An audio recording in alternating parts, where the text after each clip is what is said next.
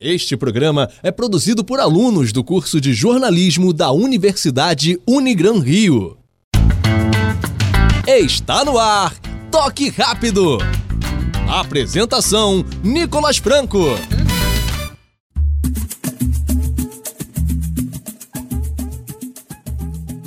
Boa tarde, está no ar o Toque Rápido, a sua mesa redonda da Rádio Serra Verde 98,7 FM em parceria com a Unigran Rio.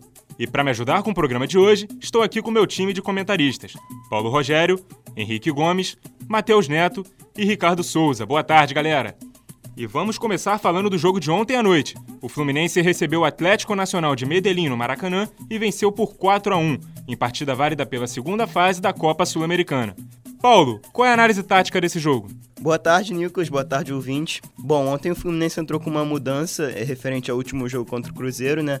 É, o El Arthur não estava presente, não foi inscrito na Sul-Americana, então o Diniz optou por entrar com o garoto João Pedro. Com isso, ele acabou mudando o esquema tático. O João Pedro atua na parte central do campo, fazendo um centroavante, mas com muita movimentação, e o Johnny Gonzalez, que costumava jogar pelo centro, abriu pela esquerda. O Luciano, ora caía pela direita, ora flutuava atrás do João Pedro, e Ganso e Daniel auxiliando o Alan na saída de bola.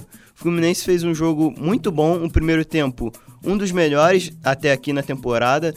É, e contou muito com o brilho do garoto João Pedro, né? Que fez três gols em 32 minutos, apenas com 17 anos, e ainda deu uma assistência. Foi realmente sensacional.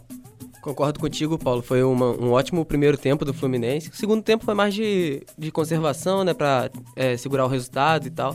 Mas ainda poderia ser um resultado maior, porque ainda perdeu o pênalti com o Ione Gonzalez no primeiro tempo. Mas eu concordo com tudo que você disse, que o Fluminense tem um futebol muito vistoso e mostrou isso muito bem no jogo de ontem. É, foi um foi 4 a 1 por mais que seja um placar largo, é, ficou essa sensação mesmo que podia ter sido mais, como você disse no pênalti do Johnny Gonzalez, que ele acabou desperdiçando, e até mesmo no segundo tempo que o Fluminense administrou mais, mas ainda assim teve chance de ampliar o placar com o João Pedro também e com o Gilberto numa bola no finalzinho que ele acaba chutando para fora com depois do desvio do goleiro, né?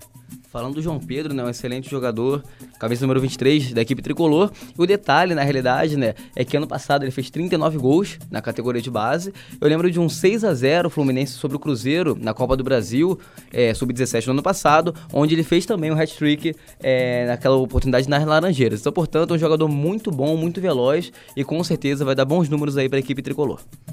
E é bom ressaltar, o João Pedro foi o primeiro atleta do Fluminense a marcar um hat-trick, ou seja, marcar três gols na Sul-Americana. E já dá para dizer que o Fluminense é um dos favoritos ao título da Copa Sul-Americana ou ainda é muito cedo para isso? Bom, eu acho que ainda é um pouco cedo para dizer que ele é o grande favorito, mas tem chances de ganhar sim. Não descarto o Fluminense, mas eu acho que também tem outras boas equipes, como o Atlético Mineiro, o Botafogo também tem uma boa equipe que possa chegar nessa final. Então acho que o Fluminense tem adversários mais qualificados na sua chave. Então acho que ainda tem que se provar um pouquinho mais, mas tem total qualidade para chegar lá, sim.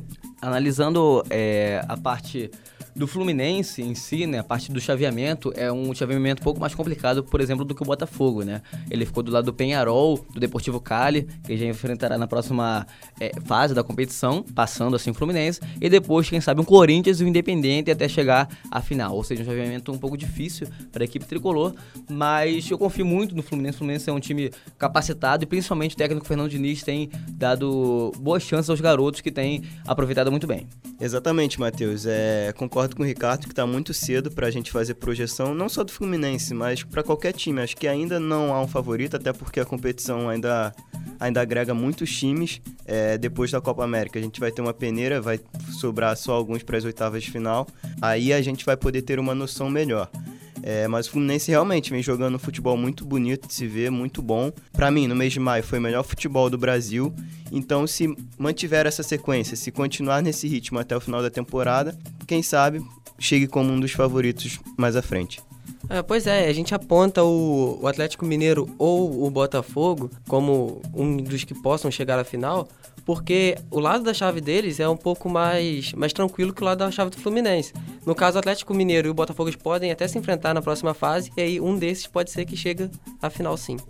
O próximo confronto do Fluminense será no domingo, às 7 da noite, diante do Bahia, na Arena Fonte Nova, pelo Campeonato Brasileiro. Também no domingo, o Flamengo vai receber o Atlético Paranaense no Maracanã, às 4 da tarde. O rubro-negro não vem fazendo um bom início de Brasileirão. Ocupa apenas a nona posição com 7 pontos de 15 possíveis.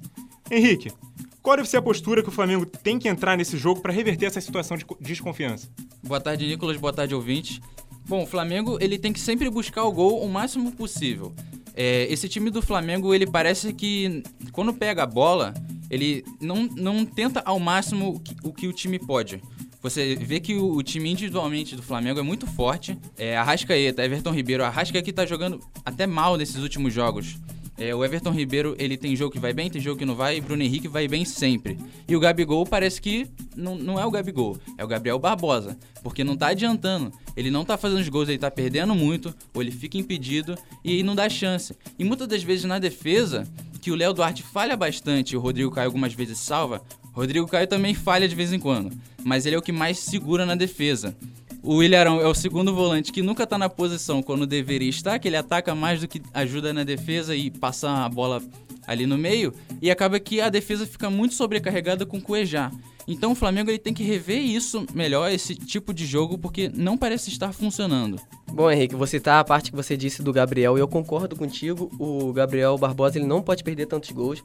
Nessa parte agora do Brasileirão, o Flamengo precisa muito desse centroavante para empurrar a bola pro, pro gol. E o Flamengo até cria bastante ali com o Arrascaeta. O Bruno Henrique também pela ponta também corre bastante, cria é, algumas chances de gol. Só que o Gabriel ultimamente vem perdendo muitos gols. Eu acho que isso não pode continuar acontecendo. É, Ricardo, é, o Gabigol realmente vem perdendo muitos gols. É, isso não me assusta porque ele sempre perdeu muitos gols. Só que ele fazia os gols. Agora ele parou de fazer e só está perdendo. Então isso gera uma, um impacto maior ainda. O Gabigol, quando chegou no Flamengo, ele já chegou perdendo muito gol, como sempre. Coisa de perdia quatro gols, mas fazia um. Perdia cinco gols, mas fazia um. Fazia dois. Agora ele só perde gols. Perde seis, perde cinco e não faz. E isso é um problema, o Flamengo precisa de um jogador para botar a bola no fundo da rede. Quem também joga no domingo é o Vasco da Gama, que vai visitar o Fortaleza às 7 da noite. O Cruz Maltino está em situação delicada. É a lanterna da competição com dois pontos e precisa de uma vitória para dar início a uma recuperação. Matheus, como o Vanderlei Luxemburgo deve armar o time para o domingo? Bom, Nicolas, é, a equipe do Vasco da Gama é uma equipe muito frágil, essa é a realidade, né? Uma equipe que não consegue ter a consistência nem um padrão de jogo definitivo pelo técnico Vanderlei Luxemburgo. É, inclusive, nessa partida diante da equipe do Fortaleza, o Vasco não vai contar com o Maxi Lopes. Max vai ficar é, no Rio de Janeiro, não viajou já para Fortaleza, então, portanto, não joga diante da equipe é, lá no Castelão. Então, portanto, diante disso, vai com Thiago Reis, Marrone e Iago Pikachu do lado direito ou o Rossi na ponta direita com o Iago Pikachu na lateral. Então o time do Vasco é um time que busca ainda um padrão tático pela equipe, na realidade, pelo comando técnico do Vanderlei Luxemburgo, e é um time que, de qualquer forma, precisa vencer. Bom, Matheus, eu concordo com essa decisão de deixar o Max Lopes fora desse jogo. Por mais que ele seja referência, ele seja um nome de peso ali no time do Vasco da Gama, ele vem muito fora de forma, parece que não se encaixa na equipe e precisa realmente de um tempo para voltar a pegar ritmo de jogo. E além disso, dá uma oportunidade para o garoto, né, Thiago Reis, que quando teve oportunidade no Carioca, ele representou bem, conseguiu fazer alguns gols. Então pode ser o começo de uma melhora para o Vasco da Gama. É, exatamente. Não é qualquer um que vai entrar ali. O Thiago Reis já entrou antes no time do Vasco e correspondeu muito bem. Então acho que fica mais ágil, fica mais rápido. Acho que vai ser até bom pro time. E agora virando atenção para o Botafogo, que joga amanhã contra o Palmeiras às 4 da tarde no estádio Mané Garrincha. O Glorioso vem fazendo boas partidas neste Brasileirão e é o sétimo colocado com nove pontos. Mas amanhã vai ser um jogo difícil contra o líder do Brasileirão, né, Ricardo? Já que a equipe tem um mando de campo, mas a partida vai acontecer em Brasília e o clube só conseguiu vencer no Rio até agora no campeonato. Pois é, Nicolas, é, vai ser um jogo complicado mesmo contra o Palmeiras. O Palmeiras é o líder do campeonato, tem um time muito bem montado. O Filipão conhece bem a equipe, então vai vir com força total para pegar o Botafogo. O Botafogo tem esse empecilho, né, que vai jogar lá em Brasília, não vai jogar no seu estádio. Então o Botafogo tem que pensar melhor nessa, nesse esquema tático. Acho que não deu muito certo o esquema que ele usou contra o Sol de América, que foi com quatro meio de campos, com o Cícero Valência, o Alex Santana e o João Paulo. Acho que deve entrar o Bochecha ali na volância para segurar mais a defesa. Bom, Ricardo, como você falou agora, realmente a equipe do Botafogo é uma equipe que tem melhorado até o seu futebol, seu desempenho, taticamente tem ido muito bem, porém, dessa vez é um adversário difícil, dessa vez é um adversário como o Palmeiras, que é o líder do campeonato, é o invicto do campeonato e também é o atual campeão brasileiro.